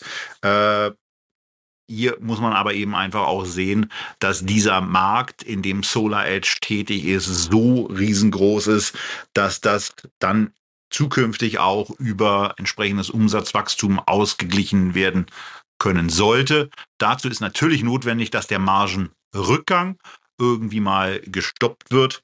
Und ähm, ja, das äh, ist ansonsten eben ein Unternehmen, was, was in dem im gesamten Solarbereich zumindest äh, beweist, dass es umsatztechnisch sehr, sehr ordentlich vorangehen kann. Also ein Unternehmen mit 1,96 Milliarden Dollar Umsatz im vergangenen Jahr, das über die schwarze Zahlen schreibt und im Bereich der Wechselrichter beziehungsweise Photovoltaik Leistungsoptimierung Weltmarktführer ist beziehungsweise zu den Weltmarktführern gehört. Das als Wette zu bezeichnen, lieber Kollege Kramer, da muss ich sagen, dazu gehört eine ganze Menge Chutzpe. Also ich widerspreche ganz entschieden. Wir können darüber sprechen, dass es ein Unternehmen ist, was schwierig zu bewerten ist. Wir können darüber reden, dass dieses Unternehmen sicherlich im Zentrum dieses Sturms um gestörte Lieferketten steht. Aber diese unternehmerische Leistung, die ist großartig und das Unternehmen ist in der Branche extrem etabliert. Das heißt nicht, dass man diesen Vorsprung für alle Ewigkeiten erhalten kann. Das haben wir gesehen, wie schnell eine SMA Solar ihren Vorsprung damals eingebüßt hat. Aber momentan ist das sowohl von den Volumina als auch von der Technologie dahinter spitze beziehungsweise ganz dicht dran mit anderen Unternehmen an der Spitze. Also insofern den Begriff Wette halte ich hier absolut nicht äh, für angebracht. Wir haben es zu tun mit einem hoch. Muss ich, mich jetzt selber, muss ich dich jetzt selber korrigieren? Aber ich glaube, ich habe gesagt, Wette verlassen, oder? Nur, nur, ja, Wette verlassen, aber überhaupt, ja, weißt du, dieser ganze Connex-Wette, der passt einfach hier nicht an meiner Stelle, äh, an, an meinen Augen, äh, sondern das ist ein, es ist ein Wachstumsunternehmen, was schon profitabel ist. Ja, ich meine, wir wären doch ganz froh. Wir haben im DAX ja auch Wachstumsunternehmen, ja, die ihre Umsätze verdoppeln, ja, und die immer sagen, ja, wir werden irgendwann 2023 äh, im, im Liefergeschäft äh, adjusted for stock compensation. So, und zack, hier, die, da kannst du ein KGV berechnen. Das ist doch für dich schon mal großartig. Das heißt nicht Wette verlassen, sondern ist ein richtig großartiges Unternehmen. Ähm, mir wäre es trotzdem natürlich viel zu speziell, weil ich nicht einschätzen äh, kann, wie dieser technologische Fortschritt unter Umständen auch ähm, Solar Edge trifft, wenn man an der einen oder anderen Stelle mal eine Weiche falsch stellt, so wie das zum Beispiel bei einer SMA Solar passiert ist. Insofern, ich habe das auch damals bei dem Thema erneuerbare Energien schon gesagt, ähm, dieses Investieren in Technologie, das mache ich total gerne breit gestreut und dafür gibt es einen super ETF, wo sehr viel Technologie drin ist mit dem Wilder Hill Global Clean Energy von äh, Invesco, äh, gerade aufgrund der Gleichgewichtung. Das wäre für mich deswegen kein Investment. Aber das, was du zu Margen gesagt hast, ist natürlich ein ganz, ganz wesentliches Thema. Und da sehen wir auch wieder äh, diese Supply Chain Disruption. Äh, das wurde bei der Vorstellung der äh, Q1-Zahlen sehr, sehr deutlich erwähnt. Also die Zahlen haben ja auch verfehlt. Ne? Auf der Umsatzseite sah das gut aus, auf der Gewinnseite 20 Prozent äh, die Erwartungen verfehlt. Aber es gab ganz klar die Aussage, die Margen werden rückläufig sein. Ähm, Im äh, letzten Jahr hat man im ersten Quartal 36,5 Prozent Rohmarge gemacht. Jetzt rechnet man noch mit 28 bis 30. Und die Situation in China, wo man ja auch produziert, von wo man auch Komponenten bezieht, hat sich ja nicht wirklich verbessert. Und wenn man anschaut, dass sie im letzten Jahr äh, 42 äh, ähm, äh, Megawatt Peak Leistung verschiffen, äh, verschifft haben und äh, sie wollten eigentlich 70 haben, sieht man, was da unter Umständen fehlt. Das heißt also, selbst wenn du eine Technologieführerschaft hast, da kann das unter Umständen mehrere Quartale einfach mal Löcher bei den Umsätzen bringen, Löcher bei den Erträgen. Und insofern, ich halte das Thema für grandios, würde es aber mit dieser Aktie nur singulär und fokussiert angehen, wenn ich wirklich in der Produktion, in der Branche äh, von, von Photovoltaik insgesamt aktiv wäre, ich also wirklich genaue Brancheneinblicke hätte. Ansonsten würde ich immer ein ETF bevorzugen. Ja.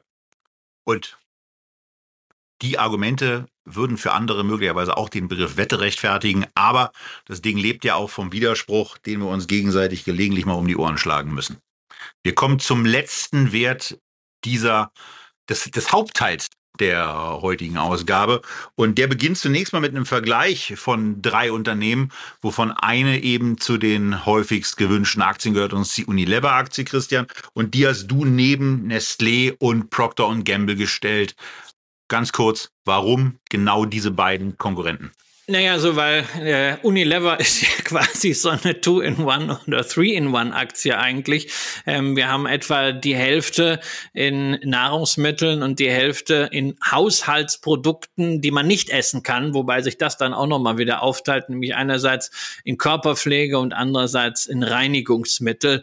Und wenn man aber diese beiden Themen nimmt, Nahrungsmittel auf der einen Seite und Household Products auf der anderen, dann hast du einfach zwei ganz große Peers, nämlich nämlich eine Nestlé und eine Procter Gamble. Und natürlich, diese beiden Namen sind in den letzten ähm, äh, Jahren, in letzt, insbesondere in den letzten fünf Jahren, bei Anlegern sehr, sehr beliebt. Also du hast bei einer Nestlé inklusive Dividenden 84 Prozent für die letzten fünf Jahre und bei einer Procter Gamble 110 Prozent plus dagegen stehen. So, und dann kommt die Unilever mit acht Prozent für die letzten fünf Jahre. Ist also eigentlich irgendwie, ja, so eine Totgeburt und deswegen häufig ja auch die Kritik, äh, bei Unilever geht ja nicht mal was voran und selbst inklusive Dividenden kommt man ja nicht weiter. Allerdings, wenn man mal das Ganze so ein bisschen herauszoomt und sich äh, die Zeit unseres Standardhorizont anguckt seit 2008, dann stellt man fest, Unilever, Nestle, Procter Gamble,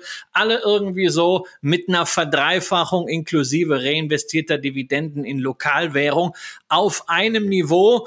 Und wer sich dann die Unterlagen runterlädt und die Charts mal vergleicht, sieht, also auch bei einer Procter Gamble ist jahrelang mal gar nichts gelaufen, bevor die Aktie irgendwann erwachte.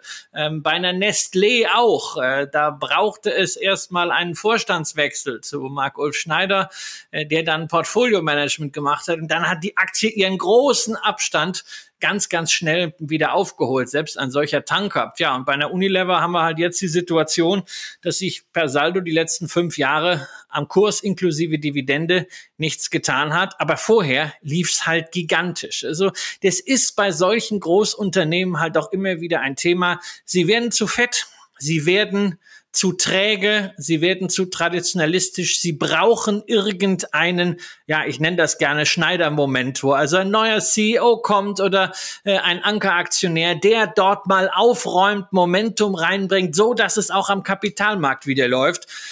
Ja, und auf den Moment warten wir bei Unilever natürlich noch.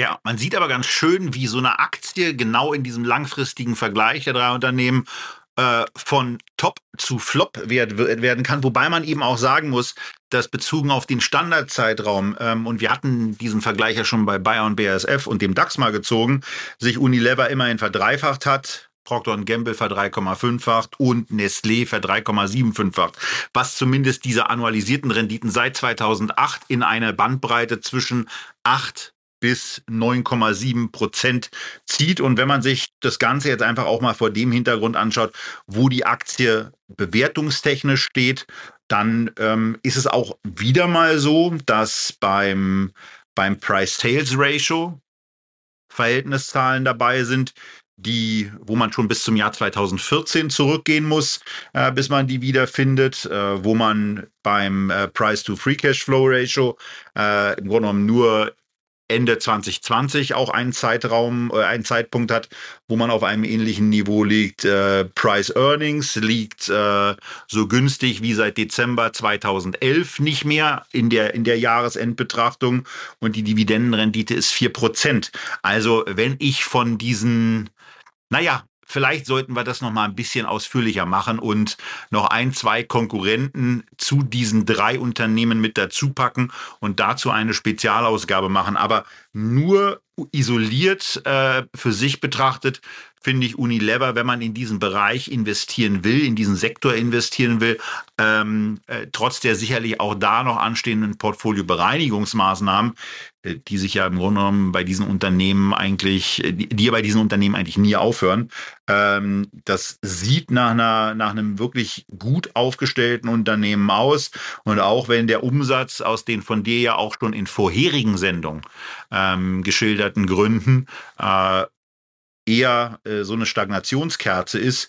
Im Bereich der Margen hat man sich einigermaßen kontinuierlich nach oben entwickelt. Ähm, für mich sieht das Ganze ziemlich attraktiv aus. Also ähm, wenn man sich überlegt, äh, werden diese Geschäfte weiterhin ähm, ihre, ihre Cashflows abwerfen. Ich finde es ich find's ein spannendes Investment. Ja, ich finde also auch dieses Wachstumsthema, was du angesprochen hast, äh, gar nicht so kritisch. Wenn man sich die Zahlen zum Geschäftsjahr 2021 jetzt mal anschaut, stellt man fest, 3,4 Prozent äh, mehr Umsatz. Interessant ist, das organische Umwachstum, Umsatzwachstum liegt bei 4,5 Prozent. Und das ist so stark äh, wie seit neun Jahren nicht mehr. Also bereinigt um Akquisitionen, äh, die getätigt wurden oder Verkäufe oder auch ähm, die ähm, äh, die Währungseffekte, die natürlich hier eine besondere Rolle spielen aufgrund des hohen Anteils von Emerging Markets. Das Problem bei Unilever ist meiner Ansicht nach, sie haben eine sehr, sehr gute Substanz mit sehr vielen bekannten Marken. Die sind nur etwas ausgewuchert. Man hat viele, viele kleine Marken. Man will ja seit Jahren das irgendwie fokussieren, hat sich jetzt wieder eine neue Struktur verordnet mit fünf Geschäftsbereichen, worunter das jetzt stärker subsumiert werden soll. Aber das, das will am Kapitalmarkt irgendwie keiner mehr hören, sondern man erwartet jetzt, dass wirklich mal etwas passiert, dass dieses Riesenreich in gewisser Hinsicht entstaubt wird, fokussiert, so wie das Marc-Ulf Schneider bei Nestlé gemacht hat. Und äh, solange das nicht der Fall ist, wird Unilever in meinen Augen sehr ordentliche Cashflows abliefern können, von denen ein Großteil als Dividende ausgezahlt wird. Aber der Kurs wird nicht unbedingt aus den Pötten kommen, weil also in absoluten Zahlen ist jetzt weder die Umsatzbewertung noch das Kurs-Gewinn-Verhältnis wahnsinnig günstig. Ähm, da hat man schon noch einen, äh, einen Brandaufschlag mit drin. Es ist halt eher so, dass eine Nestlé und eine Procter Gamble sehr teuer sind. Und der gesamte Sektor, das darf man nicht vergessen, hängt natürlich sozusagen zwischen den Seilen. Denn was machen die? Die kaufen Rohwaren ein, veredeln die, erzeugen daraus Produkte und müssen die dann über den Handel an den Endverbraucher geben. Und wenn jetzt die Rohwaren teurer werden, müssen sie also gucken, dass sie das am Ende auch über den Handel durchsetzen können im Verkaufen. Das kann kritisch sein. Wenn du einen teureren Einkauf hast und äh, dann aber nicht deine Preissteigerungen weitergeben kannst, ähm, weil die Marke nicht reicht, weil vielleicht die Präsenz im Handel nicht reicht, weil die Kunden die Marke dann doch nicht so gut finden, dann schrumpfen deine Margen. Und deshalb es ist auf jeden Fall ein Depot-Element, ja, solche Konsumgüteraktien, aber man sollte nicht daran glauben, dass sie in inflationären Zeiten automatisch Gewinner sind. Deswegen ist für mich an der Stelle Diversifikation sehr wichtig. Wir haben von Procter Gamble sehr starke Zahlen gesehen, aber auch dort merkt man halt, Rohmarge geht runter um 400 Basispunkte. Das ist auch eine ordentliche Hausnummer. Bei Nestlé äh, nicht ganz in dieser Dimension, aber auch das passiert. Und deswegen, also eine Unilever, ich teile deine Einschätzung, ist ein attraktives Unternehmen aber nur für Aktionäre, die Zeit haben. Das ist nichts für jemanden, der jetzt sagt, hey, also ich möchte mein Kapital möglichst effizient einsetzen. Ich möchte es dort haben, wo ich die höchste Wahrscheinlichkeit habe, dass sich innerhalb der nächsten sechs bis zwölf Monate etwas zum Positiven verändert. Das sehe ich persönlich bei Unilever nicht. Dazu fehlt der strategische Plan, der meiner Ansicht nach erst mit einem großen aktivistischen Investor, der wirklich nicht nur so, so kleine Shares kauft, sondern mal äh, einen großen Anteil erwirbt und mit einem neuen Management losgehen würde. Und darauf musst du warten. Das kann drei, vier Jahre dauern. Und damit kommen wir dann in dieser Ausgabe von Echtgeld TV Feedback zu einer im Moment sehr stark gehandelten Aktie bei unserem Partner Scalable. Und deswegen ist die Scalable Stock dieser 200. Echtgeld TV Sendung die Aktie von Twitter. Christian, da ist einiges los im Moment ähm, und man reibt sich so ein bisschen verwundert die Augen. Äh, ich habe selber mal ein paar Zahlenspiele gemacht, ähm, bevor ich zu denen komme und auch zu meiner Einschätzung zu der Leistung, die der Vorstand da gerade abliefert. Vielleicht ein paar Einstufungen von dir, wie du das Ganze siehst, wie du es beurteilst. Ähm, denn dein, dein, äh, dein Lieblingsmedium hat jetzt, äh, schickt sich an, einen neuen Besitzer zu kriegen. Ja, das wollen wir ja mal sehen. Jeder schreibt jetzt hier, Elon Musk kauft Twitter. Also Fakt ist zunächst mal, die, äh, ähm, das Board, also die, äh, das Management Board von Twitter hat den Widerstand gegen das Übernahmeangebot, das von Elon Musk angekündigt wurde, zu 54,20 je Aktie aufgegeben und man hat dort ein Agreement geschlossen. Was in diesem Agreement steht, lässt sich aus der Pressemitteilung nicht vollständig entnehmen und das Filing, das bei der SEC dazu bislang eingereicht ist, ist auch nicht vollständig. Fakt ist, selbst Twitter weist darauf hin, äh, dass die Entscheidung darüber, ob am Ende Elon Musk Twitter von der Börse nehmen kann und erwerben, privatisieren kann, bei den Aktionären von Twitter liegt. Und natürlich auch bei den Behörden. Da muss die eine oder andere Genehmigung her. Insofern, da ist noch eine ganze Menge zu tun, bis es dann soweit ist. Und Elon Musk ist ja nun wirklich äh, die Mischung aus Genie und Wahnsinn, aber nicht unbedingt bekannt dafür, dass er jetzt mit Papierkrieg, vor allen Dingen, wenn es um Aufsichtsbehörden wie die SEC geht, äh, so wahnsinnig viel Freude hat. Und mal gucken, ob er nicht doch irgendwo zwischendrin die Lust verliert, insbesondere, weil er ja eben nicht ein paar hundert Milliarden in Cash darum liegen hat, wie das einige von der linken Seite ja ähm, gerade so auf Twitter verbreiten, sondern sein Vermögen steckt halt in Firmen und er muss es kreditieren. Er hat die Finanzierung da, aber vielleicht überlegt er sich irgendwann auch, dass es doch nicht wert. Er hat so viele Haken hier geschlagen, seit er gesagt hat, er hat äh, neun äh, Prozent erworben und will ein passiver Investor sein. Da bin ich auf alles äh, Mögliche gefasst. Und deswegen halte ich es ja auch für eine sehr, sehr gute Entscheidung, wenn wir diese Aktie jetzt einfach ins Scalable Depot kaufen, damit wir diese ganzen Wolken live verfolgen können und natürlich auch die Dokumente sehen, die da jetzt dann alle an die Aktionäre in den nächsten Wochen und Monaten verschickt werden, wenn der Deal denn tatsächlich durchgehen soll. Ich persönlich habe bei Twitter eine Venture-Position, die mir wenig Freude gemacht hat und äh, diese Venture-Position habe ich dann jetzt äh, gegeben, weil ja, das ist ja, äh, habe ich mehrfach erklärt, wenn solche Übernahmen dann im Markt sind, äh, dann wird der Kurs irrational und ich will da nicht auf Nachbesserung oder sonst was spekulieren, dafür ist mir auch zu klein. Ich finde es natürlich schade, wenn ich nicht mehr am Potenzial von Twitter partizipieren kann. Ich habe die Aktie ja als eine Tenberger Aktie vor zwei Jahren in die Liste aufgenommen. Das wird dann wohl nichts mehr, ähnlich wie damals auch bei SodaStream. Ich glaube, man kann ganz viele Stellschrauben bei Twitter bewegen, um den Ertrag nach oben zu kriegen. Man könnte vor allen Dingen als Management mal umsetzen, ja, zum Beispiel dieses Twitter Blue für registrierte Nutzer mit Verifikation gegen einen bestimmten Abo-Betrag. Ich würde das sofort machen, kenne viele andere, die das auch machen würden.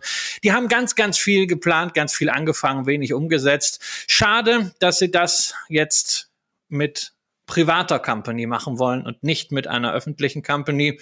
Ansonsten, ich warte einfach mal ab. Und zu den vielen Fragen, wie denn jetzt ein solcher Squeeze-Out laufen soll, ähm, wenn Twitter von der Börse genommen wird, muss ich einfach sagen, ähm, ich kenne das deutsche Recht ganz gut, aber das amerikanische Recht in dem Fall differiert sogar von Bundesstaat zu Bundesstaat und da maße ich mir keinerlei Urteil an.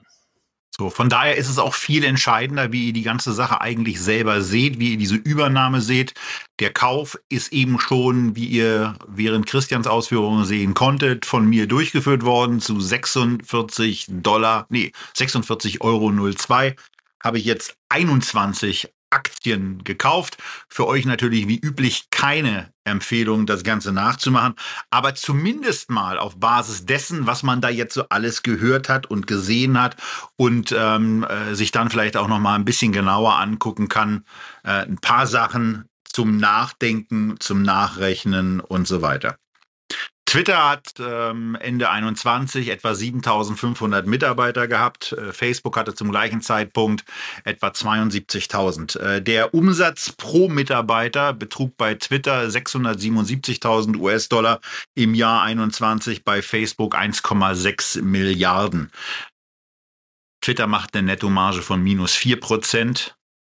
Facebook eine von 33. Wenn man diese ganzen Zahlen sich einfach mal anguckt, dann schlägt man eigentlich schon die Hände über dem Kopf zusammen. Und das war ja unter anderem auch bei vorherigen Ausgaben zu Twitter immer mal wieder ein Thema, dass es diesem Unternehmen nicht gelingt, eine ansatzweise adäquate Marge aus diesen Umsätzen, die ja da sind, herauszuholen, dass dann eben auch bei bestimmten Leistungswerten der Umsatz pro Mitarbeiter signifikant geringer ist als bei dem größeren und ähm, auch bedeutsameren Wettbewerber ähm, ist äh, ja im Grunde genommen beschämend. Beschämend ist dann eben auch, wenn in dem Zusammenhang äh, von einer ehemaligen Mitarbeiterin von Twitter auch davon gesprochen wird, dass man eigentlich äh, so so wertvoll daran wage ich zu zweifeln, aber zumindest so profitabel, wie es Facebook hätte sein können. Und äh, wenn man davon nun mal ausgeht, dass man sagt, na gut, irgendwie so in den Bereich der Profitabilität von Facebook zu kommen und vielleicht auch beim, beim Umsatz die eine oder andere Atempause, die man insbesondere im Zeitraum zwischen 2016 und 2020 an den Tag gelegt hat, ähm, ein bisschen aggressiver anzugehen, dann äh, kommt man hier eigentlich zu ganz, ganz anderen Werten. Ähm, auf Basis der Quartalszahlen für Dezember 21 ist es so, dass man für dieses Jahr 22 eigentlich von 6 Milliarden Dollar Umsatz ausgehen kann ähm, durch ein paar Maßnahmen, die Elon Musk angekündigt hat, durch auf die das äh, auf die das Unternehmen aber hätte selber auch kommen können, wenn es darum geht, äh, Mehrwert für Aktionäre zu schaffen, dann sind da irgendwie auch acht oder auch zehn Milliarden drin. Zehn Milliarden sicherlich nicht kurzfristig. Und wenn man dann sich mal traut, eine Marge im Bereich von 20 bis 25 Prozent auf der Net Margin Ebene anzusetzen, dann kommt man eben in einen, in einen Nettogewinnbereich von 1,2 bis 2,5 Milliarden, je nachdem, welche Umsatzhöhe man da auch äh, ansetzt. Ich glaube sehr, sehr stark daran, dass Elon Musk sehr schnell diese Anzahl von 7500 Mitarbeitern drastisch reduzieren wird und an bestimmten Stellen äh, sicherlich auch Stellen neu besetzen wird, äh, was das Thema AI anbelangt, was das Thema ähm, auch äh, Kontrolle von Robotern anbelangt, wenn er da seinen Worten Taten folgen lässt. Ich glaube aber auch, dass er einen ziemlich guten Deal damit macht. Denn äh, wenn sich solche Zahlen bewahrheiten, dann ist es eben so, dass dieses Unternehmen auch von dem von Elon Musk geboten gebotenen will ich eigentlich gar nicht sagen. Eher ist es so ein, äh, bei, bei, bei Musk muss man eigentlich immer davon ausgehen, dass er auch mal den einen oder anderen Versuchsballon starten lässt. Ähm, diesmal hat er zumindest nicht getwittert, äh, dass das Funding secured sei, wie er es damals bei dem Tesla Going Private gemacht hat. Also ob Tesla jetzt wirklich übernommen wird oder nicht, ist in der Tat nicht entschieden. Wir haben jetzt im Echtgeld TV-Depot 21 Aktien mal drin. Ähm, und äh, wenn sich der Vorstand irgendwie vielleicht auch mal darauf konzentrieren würde, eher aber auch konzentriert hätte, irgendwie mal sowas wie eine, wie eine aggressive Wachstumsstrategie an den Tag zu legen, dann wäre ich jetzt nicht in der Situation, dass ich sagen müsste, aus meiner Sicht sind das mutlose Versager in ihrem Job. Denn ein Angebot so dermaßen schnell anzunehmen, ohne mit einer äh, geeigneten mit, mit geeigneten Maßnahmen auch damals zu reagieren und Aktionären auch vorzustellen, wie man einen deutlich höheren Wert aus diesem Unternehmen rausholen könnte und warum Elon Musk zumindest aus meiner Sicht das Potenzial hier auch hat, einen wirklich guten Deal zu machen ähm, ganz nebenbei äh, sich damit eines der ähm, wichtigsten Medien der Welt unter den Nagel zu reißen, mit allen Risiken, äh, die das vor allen Dingen bei der Diskussionsfreudigkeit von Musk hat. Ähm, und im Übrigen auch dem gelegentlichen Verständnis zum Thema Pressefreiheit. Das zweite deutsche Fernsehen könnte davon ähm, eine ganze Menge erzählen. Äh, ist für mich eher beunruhigend. Äh, also für mich, ich verstehe Elon Musk, dass er diese Übernahme tätigen will. Äh, wenn man diese finanziellen Mittel dann in irgendeiner Form bereitstellen kann, ist das sicherlich eine, eine, eine gute Maßnahme, die auch finanziell interessant sein kann. Aber die gesamte Führungsmannschaft von Twitter sind, wie gesagt, für mich nur ein Haufen mutloser Versager, äh, die jetzt obendrein wahrscheinlich auch noch für ihren schlechten Job fürstliche Abfindungen oder was auch immer erhalten werden. Und bei sowas, da muss ich wirklich sagen, da könnte ich kotzen. Naja, Musk vielleicht auch, ja. Ich meine, äh, vielleicht kotzt er ja auch bei den äh, Gebühren, die er jetzt ans Establishment zahlen darf. Also bei Bloomberg war zu lesen, dass äh, diese ganze Transaktion durch die beratenden Banken äh, etwa Honorare von 700 Millionen Dollar wird aufrufen lassen. Ne? Die muss er natürlich dann auch zahlen oder Twitter muss sie zahlen, irgendjemand muss sie zahlen. Ich weiß nur nicht bei dieser ganzen Geschichte, was man sich von Musk hier verspricht, ähm, ob er sich, ob wirklich viele jetzt davon ausgehen, dass er sich selber dahinter klemmt. Ja, du hast das Thema Konzentration erwähnt da frage ich mich schon, also wenn man Tesla, SpaceLink, äh, SpaceX, Starlink und jetzt auch noch Twitter und dann gibt's ja noch den Hyperloop und sonst was. Das alles führen kann. Auch bei ihm hat der Tag nur 24 Stunden. Wir machen uns Gedanken darüber, ob äh, Frank Appel gleichzeitig die Post führen und Aufsichtsratschef der Telekom sein kann. Aber für Musk gilt da immer, immer was, äh, was anderes. Die ganze Diskussion ist halt furchtbar emotional. Am Ende ist Twitter eine Plattform, die ich sehr, sehr gerne nutze. Ich gehe davon aus, es wird weiterhin die Plattform sein. Das Investment wird sich, wenn es eine Übernahme gibt, nicht so entwickelt haben, wie ich mir das vorgestellt habe. Eben weil das Management Management aus dieser Plattform schon seit Jahren nichts machen konnte, muss man dann halt äh, einen Strich drunter ziehen. Aber mir ist diese ganze Diskussion, wann immer es um Elon Musk geht, einfach so zuwider, weil es so furchtbar emotional aufgeladen ist, weil man scheinbar äh, diesen Menschen nur als Messias oder als Gott sei bei uns interpretieren kann. Und äh, dabei weiß man doch, Genie und Wahnsinn liegen eben sehr, sehr eng beieinander. Ich finde Kritik an der Person Musk sehr, sehr angebracht. Manches kann ich halt auch einfach äh, nicht nachvollziehen. Ich glaube persönlich an Twitter. Ich habe mir zwar mal auch den Nutzernamen bei Mastodon gesichert. Man weiß ja nie, ob man dahin vielleicht mal ausweichen muss und dann ist der Name schon mal geclaimt. Aber ich bleibe weiterhin Twitter treu. Und damit haben wir auch das äh, im Moment vermutlich ja am heißesten diskutierte Thema so behandelt, wie wir es eben können. Christian hat in der Tat schon gesagt, dass äh, die Untiefen des äh, amerikanischen Kapitalmarktrechts ähm, die sind dann, die sind dann auch für uns zu viel und wir glauben auch nicht, dass man als Aktionär da irgendwie was Besonderes gewinnt, äh, indem man da äh, ja irgendwelche irgendwelche Blauschüsse wagt. Das hilft uns, das hilft euch nicht. Ähm, das hat das Risiko, uns zu beschädigen. Das brauchen wir an der Stelle auch nicht und wir glauben da einfach auch.